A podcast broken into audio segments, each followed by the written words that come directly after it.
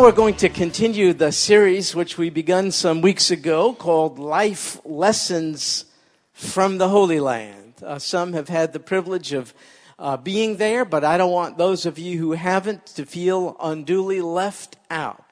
And so we've brought Israel to you because it's a little easier than you getting to Israel. And we've been looking at different places in Israel and deriving practical life lessons from uh, our uh, messages. And so tonight we want to talk about a place called Beit Shan. And you're looking at it right now. Uh, Beit Shan is an ancient, ancient uh, place and the site of some uh, fairly horrific events. When we talk about Beit Shan, we're talking about an ancient city located uh, on uh, in a very strategic place where the Jordan River Valley and the Jezreel Valley intersect. So we are, oh, I guess about uh, 15 miles south of the Sea of Galilee, and we're about four miles west of the Jordan River, and we're about 45 miles north of a place called Jericho, which you know of. Uh, it was located strategically on a trade route and so highly sought after property. It was bequeathed by Almighty God uh, to uh, the tribe of Manasseh or Manasseh. Manasseh. Uh, but as, as is typical of most of the tribes of Israel, even though God gave them title deed to the land, uh, Manasseh disobeyed God and thus never had unobstructed um, possession of the land. It was hers, given by sovereign God, but she didn't enter in and fully enjoy it because she disobeyed God and did not do what He said, which was to remove all the inhabitants, the Canaanites in the land.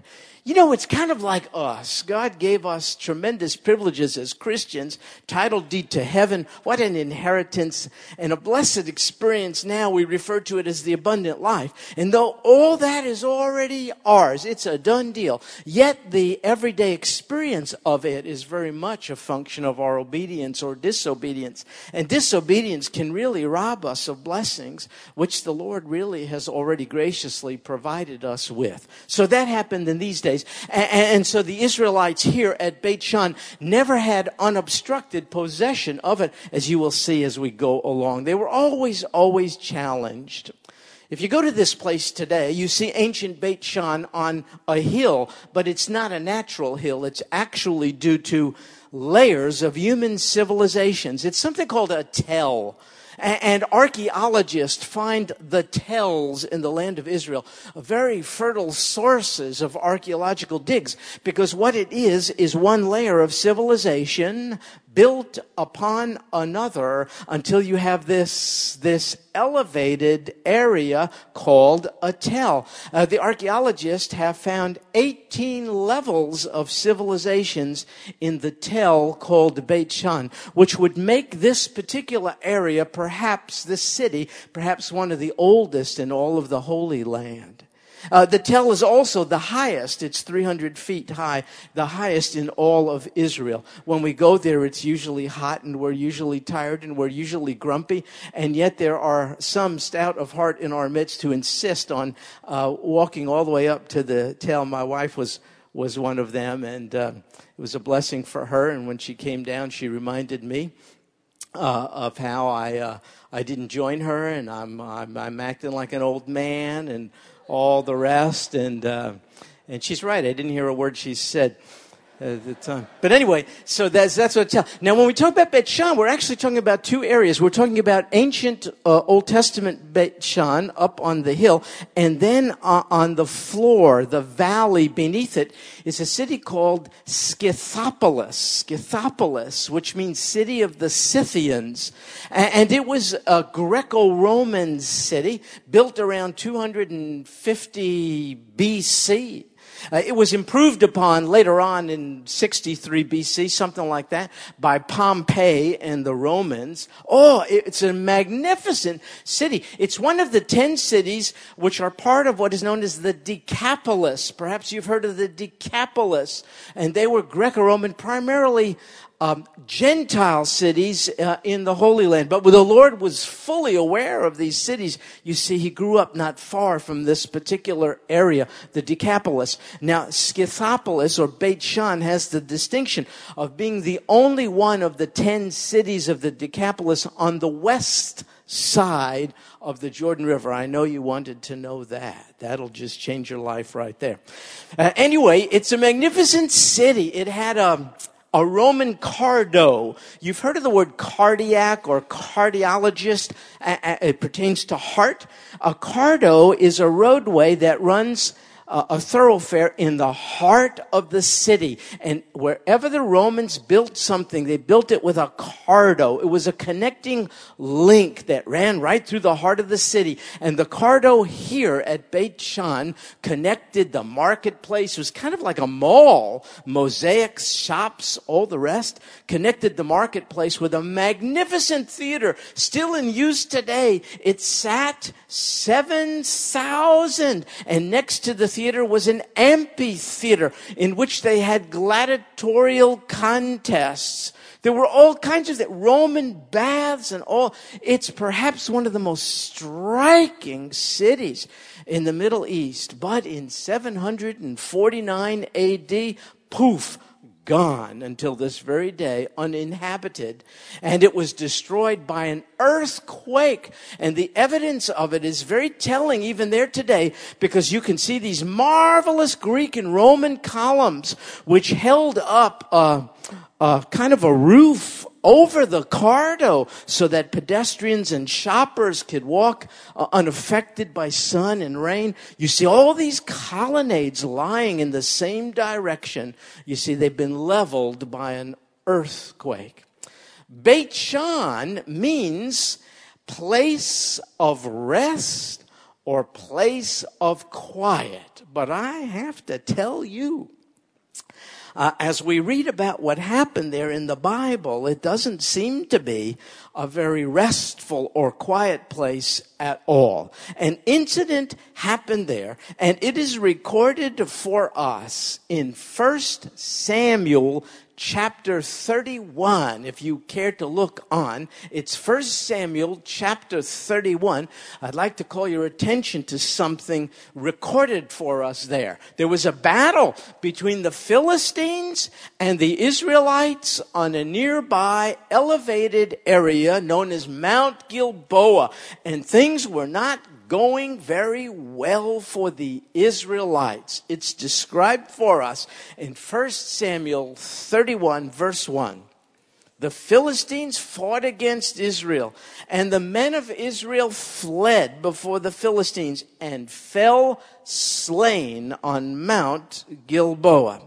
Not only that, the Philistines even overtook the first king of Israel, King Saul and his sons, and they killed Saul's three sons. We read about it in verse 2. The Philistines overtook Saul and his sons, and the Philistines struck down Jonathan, you know, David's friend, and Abinadab and Malchishua, the sons of Saul. Well, the battle pressed hard, the text says, against Saul, and the archers Philistine archers found him, and he was badly wounded by the archers. And then Saul said to his armor bearer, Draw your sword and thrust me through with it, lest these uncircumcised, they're not part of the covenant, you say. They don't know the God of Abraham, Isaac, and Jacob. They're uh, they're not kosher. They're corrupt. They're defiled. Lest these uncircumcised come and thrust me through and mistreat me. Can you imagine if they took the king of Israel alive, what they would have done to him? But his armor bearer would not do this, for he feared greatly. Therefore Saul took his own sword and fell upon it. It's a tragedy to read about it. And when his armor bearer saw that Saul was dead, he also fell upon his sword and died with him. Thus Saul died, and his three sons, and his armor bearer, and all the men on the same day together. And on the next day, when the Philistines came to strip the slain, they were doing this searching for valuables. They found Saul and his three sons fallen on Mount Gilboa. So look what they did. They cut off his head. They cut off the king's head. And they stripped off his armor. And they sent messengers throughout the land of the Philistines to carry the gospel, the good news. That's what gospel means to carry their gospel to the house of their idols and to the people. If they had a newspaper in that day, if it was called the Philistine Chronicle, uh, there might have been a headline, Good news! Our idols have won. Our gods are the greatest. The God of Saul has failed miserably. He couldn't even protect his own king. Evidence to be found in the temple of our gods consists of the following Saul's very head and Saul's armor. You could see it. This was good news to them, you see. So verse 10 tells us they put his armor in the temple of Ashtaroth and they fastened his body to the wall of Beit Shan, this very place we're seeing uh, on the screen uh, here in front of us. Their main god was someone called Dagon, Dagon, the god of grain, and he had a mistress god. They had a temple built here at Beit Shan for Dagon. The remains are still there. And his mistress the, was a goddess called Ashtaroth. She was the goddess of fertility. And it's in her temple, which they also built for her, that they put Saul's head and his armor. And so then the Philistines took his decapitated body and that of his three sons, and they impaled them on the walls of this city, Beit Shan. And then something remarkable occurred. Verse 11. When the inhabitants of a place called Jabesh Gilead heard what the Philistines had done to Saul, all the valiant men arose and they went all night and took the body of Saul and the bodies of his sons from the wall of Bethshan. And they came to Jabesh and burned them there.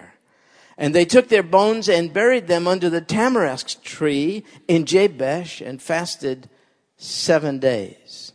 Jabesh Gilead was a city about 12 miles from Beit Shan on the other side of the Jordan east of the Jordan. They traveled at night under cover of darkness. They walked all through the night at great personal risk to arrive at Beit Shan, there to remove the bodies of Saul and his three sons. And they burned them, which gives us an idea that the bodies must have been quite severely decomposed by this time, because burning a body is not a typical Jewish practice. We don't do that. That's not the way we bury. So they must have done so because the bodies were in a state of uh, advanced decay. Anyway, they carried the bodies back all the way back across the Jordan to Jabesh and they gave them a fit burial there. They took the bones and buried them under a tree and then they fasted for seven days. We have a practice down to this very day called sitting Shiva from the Hebrew word Shiva for seven. It's a, a permissible time of grief for seven days where you get it out of your system, as these people apparently did. Why did they do it? Why did they do this? Why did they travel? The Philistines are all over the place. Why did they risk their lives to do this particular thing? I think it's because they remembered something. I think it's because they didn't forget what they remembered. And this is what it was. We read about it in 1 Samuel chapter 11. 1 Samuel 11. In verse 1, it says, Nahash the Ammonite. 1 Samuel 11, verse 1. Nahash the Ammonite. What's an Ammonite? Well, way back in Genesis 19, you know about Lot. Uh, he had, he got drunk, is what he did. And he had relations on the initiative of his two daughters. A very unseemly episode, uh, but God in the Bible uh, aims to give us not only a clear picture of his holiness, but also of our sinfulness. So you you see it in Genesis 19. Well, children were produced through this liaison, and uh, one of the children produced between Lot and his daughter uh, was a guy named Ammon, and his descendants are the Ammonites. And just to show you, you know, two consenting adults, and if we don't bother you, it's none of your business. What an underestimation of the contagious effects and the multi generational implications of sin. You think I'm an adult, I'm not hurting anyone? Yes, you are. Anything done contrary to the will of God has consequences and ramifications beyond that which we know. So here, generations later, a product of that illicit, horrible liaison is giving God's chosen covenant people a hard time. You'll see. So Nahash the Ammonite, that's who he is. He comes up, he besieges Jabesh Gilead, the place we've read about. And all the men of Jabesh said to him, Make a covenant with us. Oh, for crying out loud. My people are called upon to be in a covenant relationship with God, and they're making covenants with this Ammonite. Down to this very day, we're choosing the wrong peace partners, let me tell you that, while rejecting the Prince of Peace, the Lord Jesus Christ. Nothing has changed, for crying out loud. We just don't get it right, do we? That's why we must know the righteous one. He's our only hope. Well, anyway, they said to him, let's make a deal, you know, make a peace pact, a covenant. We'll serve you. So Nahash the Ammonite, he knows he has them. So he says to them, I'll tell you what, I'll make a covenant with you on this condition. Here's the condition. I'll gouge out, uh, or excuse me, that I will gouge out the right eye of every one of you, and thus I'll make you all a reproach in all of Israel. So here's the deal. Would everyone here, um, do you mind co- taking your hand, just covering up your left eye just for a second? Just hold it up in front of you, cover your left eye. And while you do that, will you close your right eye? Just close your right eye. Hand over left, uh, and then right eye closed. And so tell me what you see. Yeah, it should be little, or how shall I say, nothing.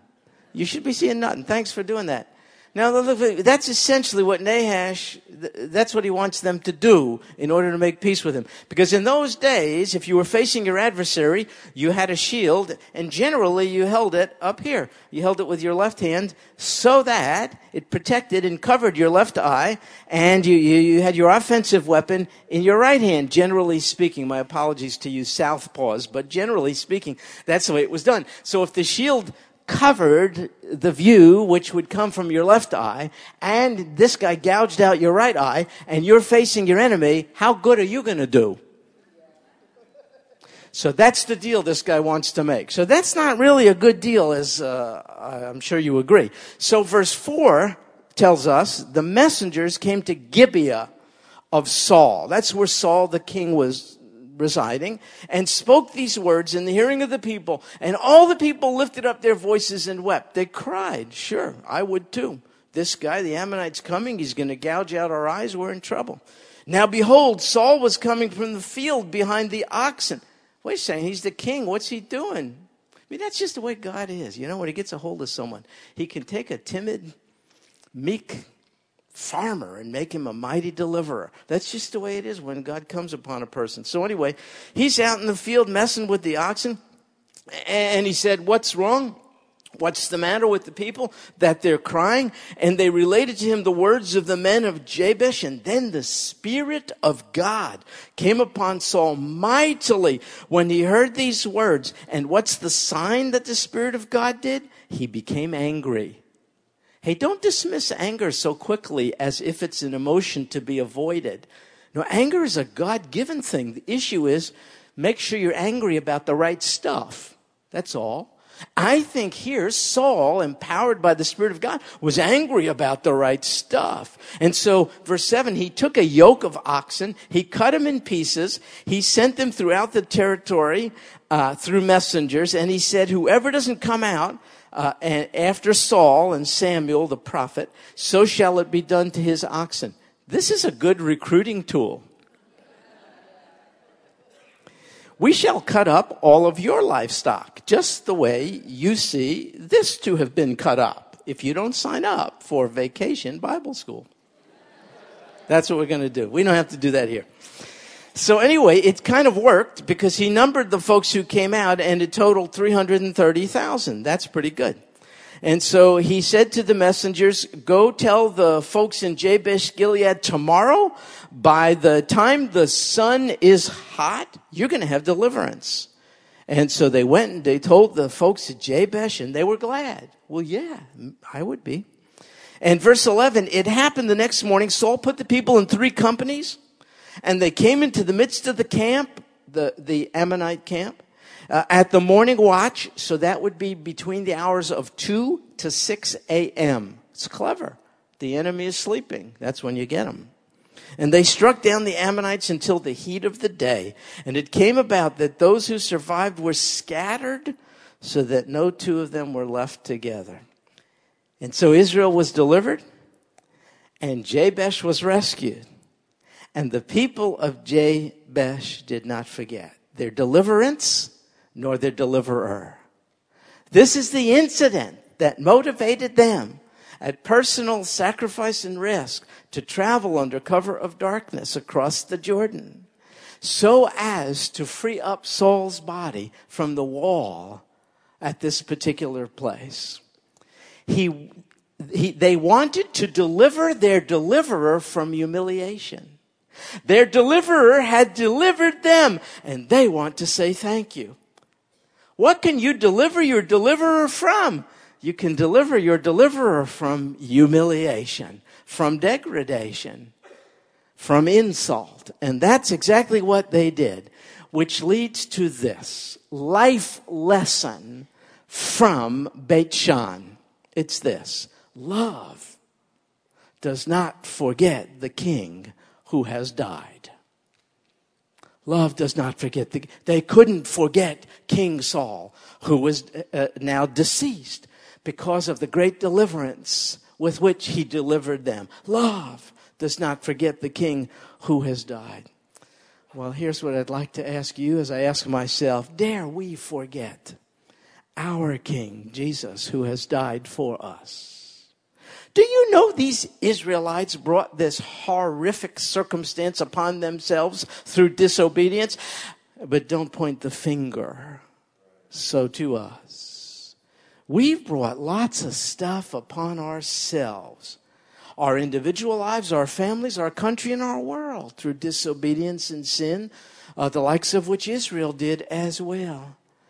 But our King came to deliver us graciously and mercifully in spite of it all, dare we forget the King who has died? He delivered us, this great deliverer, this King Jesus. What could we deliver him from? Sometimes people say, Oh, this Jesus of yours was a good teacher. Let's deliver him from being reduced to a good teacher. He's God. Oh, this Jesus, he's a good co pilot.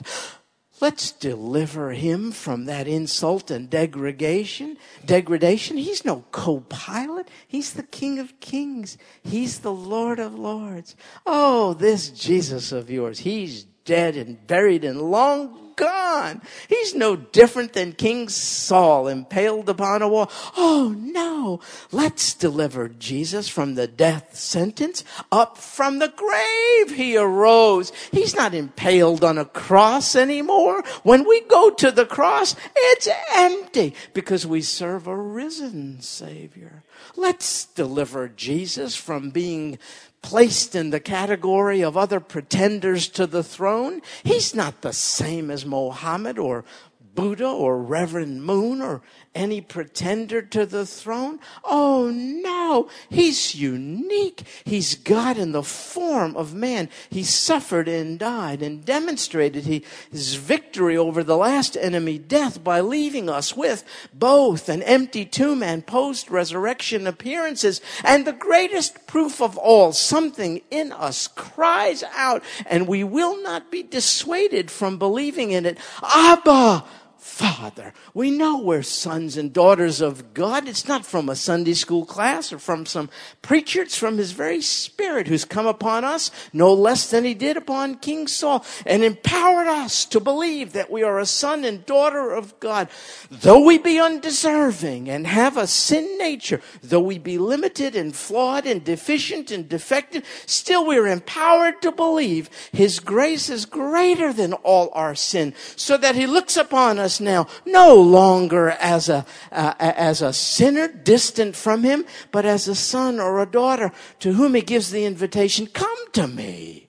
All of you who are weary and heavy laden, I want to give you eternal rest. We dare not forget the King who has died. That's the life lesson to be learned from Beit Shan. Let's remove our pierced and impaled Savior from disrepute, from disrespect, and from the worst thing, being ignored. When the cross was constructed here, uh, by our church. We received different kinds of reviews, as you know, and by far most were so positive, and the others, which were the most interesting and stimulating, were a little more negative.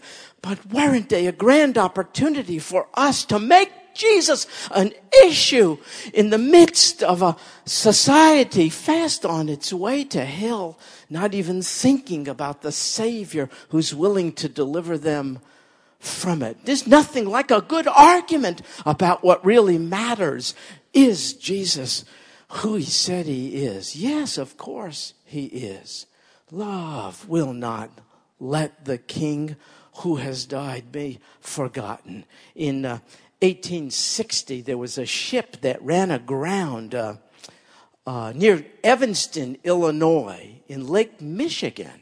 It was a terrible tragedy and a young ministerial student named Edward Spencer uh, risked his life and waded out into these frigid waters and single handedly rescued 17 people from this shipwreck. Not too many years later, he died from complications which he incurred from being out there in this frigid water in the dead of winter. And sadly, it was told at his funeral not one of the 17 for whom he sacrificed his life ever said thank you.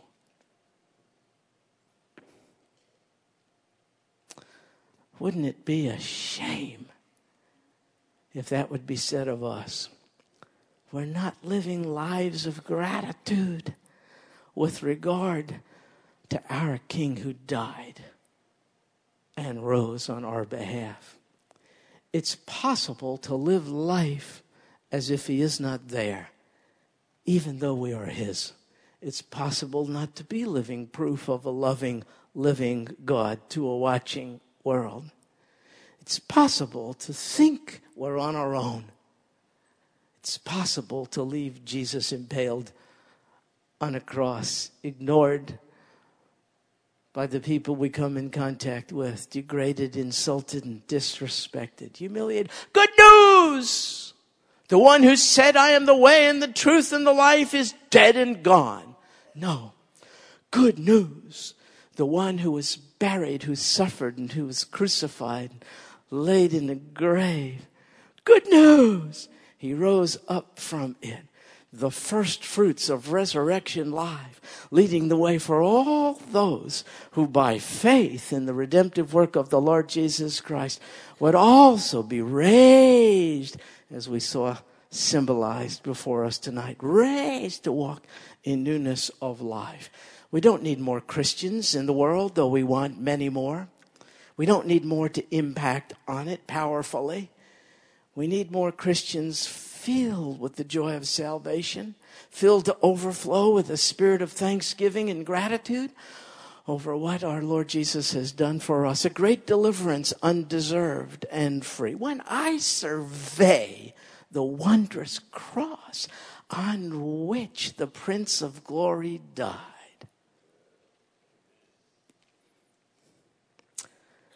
love will just not let me forget the King who has died.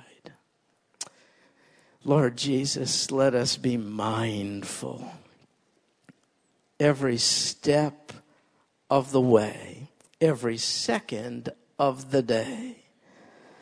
That we're not alone in life anymore. We've been rescued. We've been delivered. We've been redeemed. We've been saved. We're in covenant relationship. You offered everything you had to forgive every one of our transgressions, past, present, and future. And you adopted us into your forever family. How could we forget you, Lord Jesus, the King who has died and rose again? Make us to be ones so filled up with a spirit of thanksgiving that it shows that people are obligated to ask us, Why are you the way you are? And then we could say, I'm so grateful for what Jesus Christ did for me. And you know He's willing to do it for you also. Our love for you, Lord Jesus, will not let us forget you, the King who has died. And it's in your name, the King's name, we pray. Amen.